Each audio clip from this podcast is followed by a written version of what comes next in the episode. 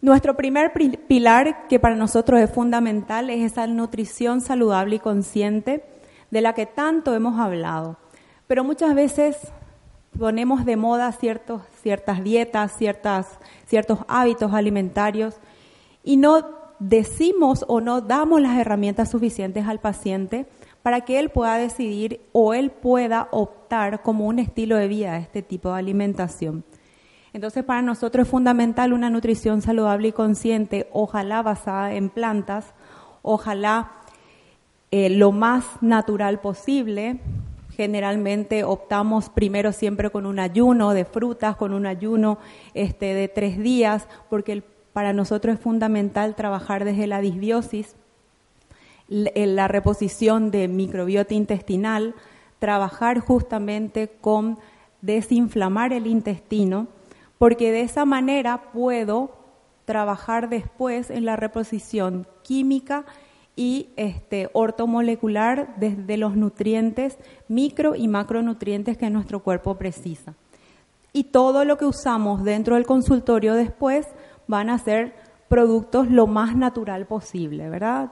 Muchas veces fórmulas magistrales o laboratorios fitoterapéuticos que puedan acompañarnos y darnos las herramientas que el cuerpo precisa.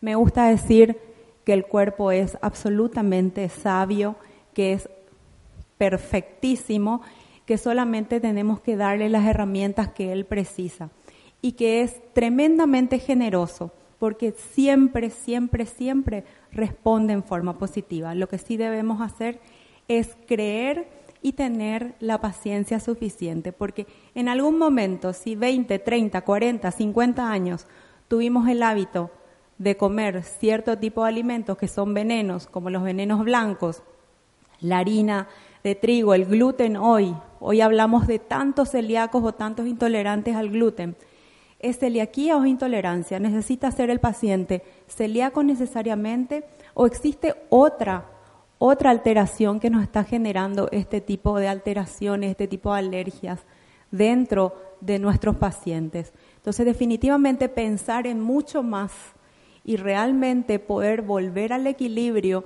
de ese sistema digestivo que nada más y nada menos tiene el 70% de nuestro sistema inmunológico, es realmente poder hacer verdadera prevención. La mejor vacuna para cualquier gripe ahora que vienen los, el invierno en el hemisferio sur y están por todos lados las, las vacunaciones contra la gripe y tal.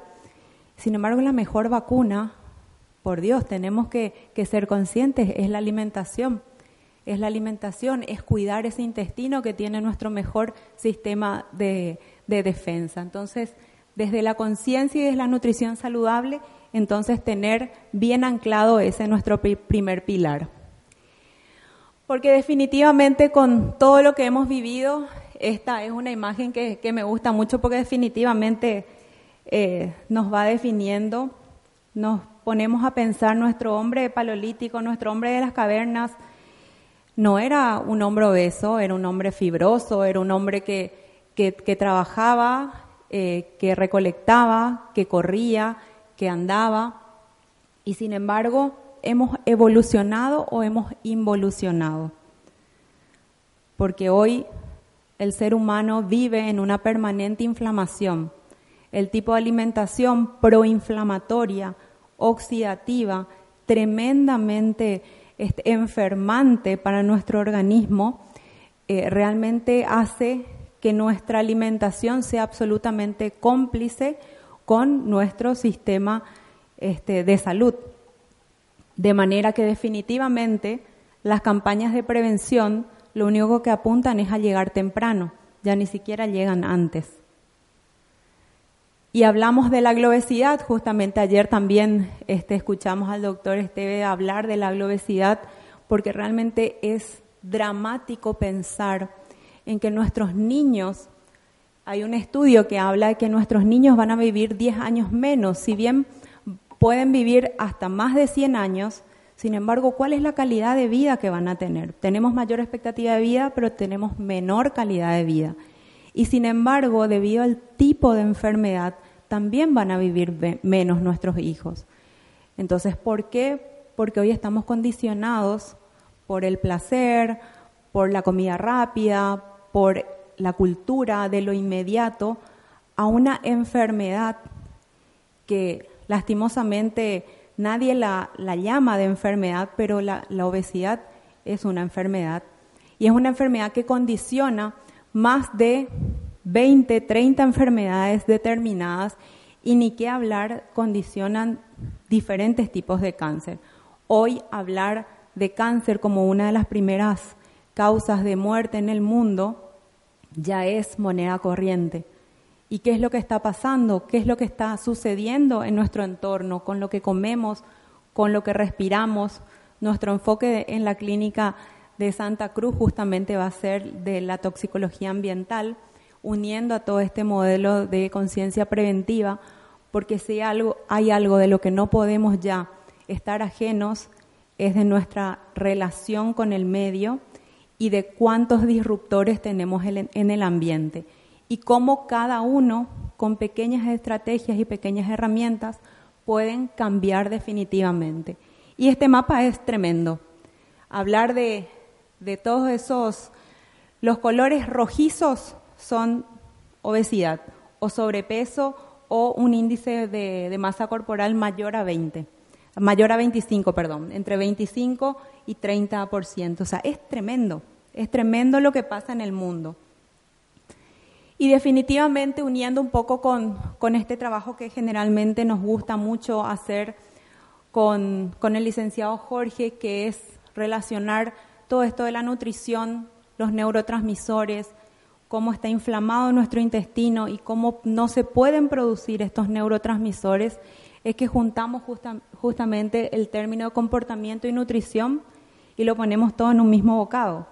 Porque definitivamente lo que nos llevamos a la boca tiene muchísimo que ver y hoy, gracias a Dios, ya están hablando mucho de depresión, de Alzheimer, de un montón de enfermedades neurodegenerativas asociadas a la microbiota intestinal y eso nada más y nada menos es igual a alimentación.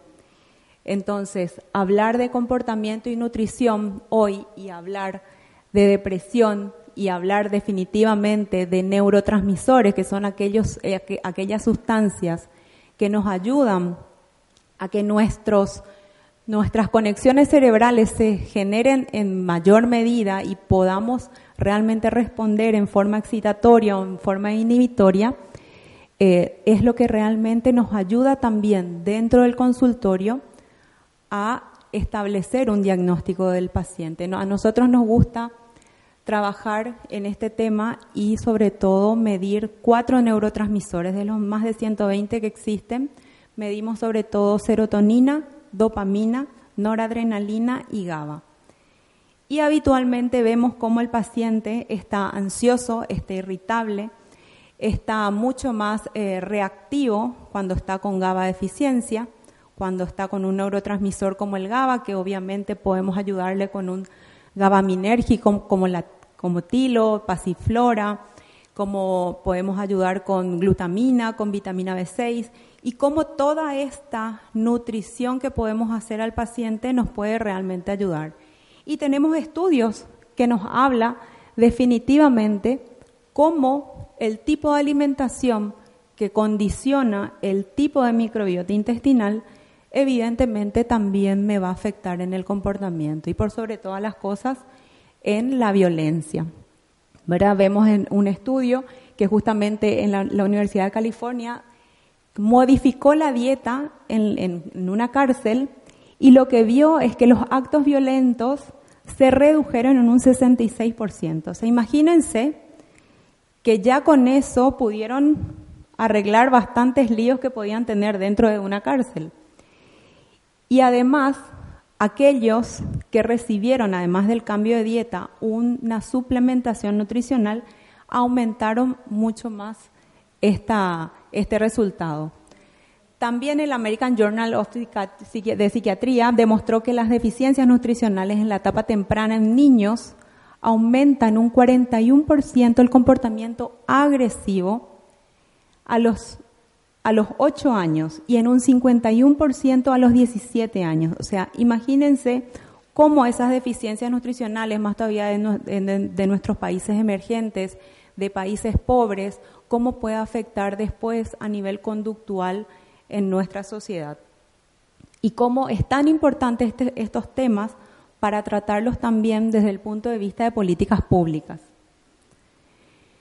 Lo mismo en la Universidad de Oxford, existe una fuerte relación entre la nutrición y la conducta de los confinados. El grupo que tomó el suplemento nutricional tuvo una reducción del 37% en actos violentos comparado al grupo control. O sea, definitivamente con respecto a la nutrición y a la violencia tiene muchísimo que ver y justamente y esto un poco uniendo a lo que Jorge ya les había hablado cómo muchas veces reaccionamos a través del miedo, a través de la inseguridad, a, través de los cambios que podemos tener en el ambiente con violencia.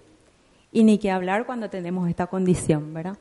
Y el Instituto Nacional de Salud de los Estados Unidos determinó además que la carencia de ácidos grasos omega 3 en la dieta occidental propicia depresión, agresividad y suicidios. Y considerando que la depresión va a ser la enfermedad número uno de discapacidad en los próximos años, creo que es una alerta y creo que tenemos que parar la oreja ante esto porque tenemos el omega 3 que darles a todos los pacientes sin excepción, pero obviamente cumpliendo la salvedad de ojo, el omega 3, el omega 6, el proinflamatorio, la característica inflamatoria y antiinflamatoria de, de estos ácidos grasos, porque obviamente nuestra alimentación de por sí hace que tengamos hoy ese desequilibrio entre ácidos grasos dentro del cuerpo. Entonces, si bien tenemos un gran avance con respecto a esto, no suplementarle a todo el mundo porque sí a una dosis estándar, sino definitivamente tener en cuenta la estructura y la parte más eh, molecular de la suplementación. Porque obviamente las dietas modernas, ¿qué es lo que han hecho? Modificar la, arquitectura y el funcionamiento de nuestro cerebro. Lo que han hecho es aumentado los niveles de violencia en la población occidental y eso es justamente lo que hoy se repercute también en crisis sociales. De manera que además podemos considerar este primer pilar como una modificación también de toda la estructura comportamental del ser humano. ¿Y por qué es tan importante considerar la nutrición saludable y consciente y sobre todo este, considerar las deficiencias de estos nutrientes que pueden implicarse directamente en estos comportamientos porque podemos tomarnos de la base de nuestro segundo pilar, que es la nutrición celular activa, para poder reponer estos macro y micronutrientes que precisa nuestro organismo. Entonces la vitamina B, la vitamina B3 que pueden estar relacionados con la pérdida de memoria. Hoy tenemos ancianos lastimosamente o personas mayores que están polimedicados, que toman antiácidos y eso nada más y nada menos que inhibe la absorción del complejo B en el estómago. Y luego tenemos demencias seniles, y pero ¿qué vino primero, el huevo o la gallina? ¿Es nuestro antiácido lo que nos provocó o realmente es la senilidad la que nos está generando esa demencia. Entonces, ojo, ¿qué es lo que estamos provocando también como sanitarios a la población? Por eso también este, es un llamado a atención y sobre todo a la conciencia. La única manera de actuar efectivamente ante nuestros pacientes es a partir de la actualización permanente y constante. Lo mismo el magnesio, que nos da irritabilidad, nerviosismo cuando tenemos una deficiencia de neurotransmisores por lo general, lo que hacemos es siempre combinamos con micro y macronutrientes para poder generar esta reposición y para que nuestro cuerpo pueda fundamentalmente y finalmente producir lo que está necesitando. Y un dato alarmante, y esto este, lo, ponemos aquí porque para nosotros, sobre todo en, Sudamérica y, en mi país, Paraguay, es tremendo, tenemos dos niñas madres por día de entre 10 y 14 años víctimas de, abuso sexual. Es una, una, cifra alarmante. Tenemos una fundación que apoya a víctimas de violencia y mujeres maltratadas física y psicológicamente. Y cuando hablamos de todo esto con el gobierno, con el Ministerio de Salud, con el Ministerio de Educación, o sea, no podemos estar ajenos solamente y pensar en, en, un, en una cuestión social y en un drama a nivel este, del Ministerio del Interior. Hay que aumentar las penas. También tenemos que pensar cuáles son las consecuencias a corto, mediano y largo plazo que puede, que puede suceder a partir de esta problemática. Porque obviamente las madres que tienen una mala nutrición tendrán hijos con una mayor probabilidad de cometer conductas delictivas. Y esto está estudiado en 1999. ¿Y por qué la nutrición en el embarazo está asociada a esta, a esta violencia? Porque evidentemente la falta de zinc, la deficiencia de proteínas durante el embarazo está relacionado con detrimentos en el ADN, el ARN y la síntesis de proteína durante la formación cerebral. O sea, ya ese niño desde la concepción va a tener una consecuencia a largo plazo y de por vida. O sea, no estamos hablando de algo que nos puede afectar y pueden tener más o menos mocos nuestros chicos. O sea, es algo que estructuralmente puede afectar el cerebro. Y ni qué hablar después cuando nos metemos ya en, el trauma, cuando nos metemos más en la parte puramente de la consecuencia de la, de la agresión. ¿Y por qué es tan importante considerar esto y por qué es tan importante hablar hoy de la buena alimentación y hacer definitivamente cursos, talleres que apunten a la educación de nuestros padres? Se ha demostrado que cuando damos talleres a madres primerizas, disminuyen en casi 50-60% las consultas en urgencia en pediatría. ¿Por qué? Porque las, madres saben cómo cuidar a sus chicos, saben qué hacer, qué no hacer.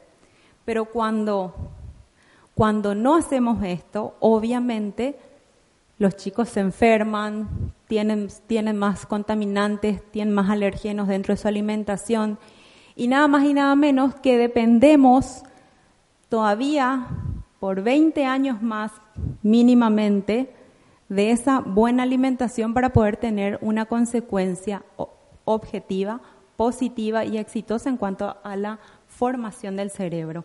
Aquí en esta imagen podemos ver cómo a partir de, esto representa a partir de los cinco años, pero ya desde a partir de la concepción y a partir de los cinco años, que aquí grafica hasta los 20 años, todavía se está formando el corte prefrontal, que nada más y nada menos que es fundamental para la planificación, para el razonamiento y el juicio. Siempre me olvido esto. Por suerte le tengo a mi apuntador acá. O sea, imagínense el razonamiento, el juicio, la planificación.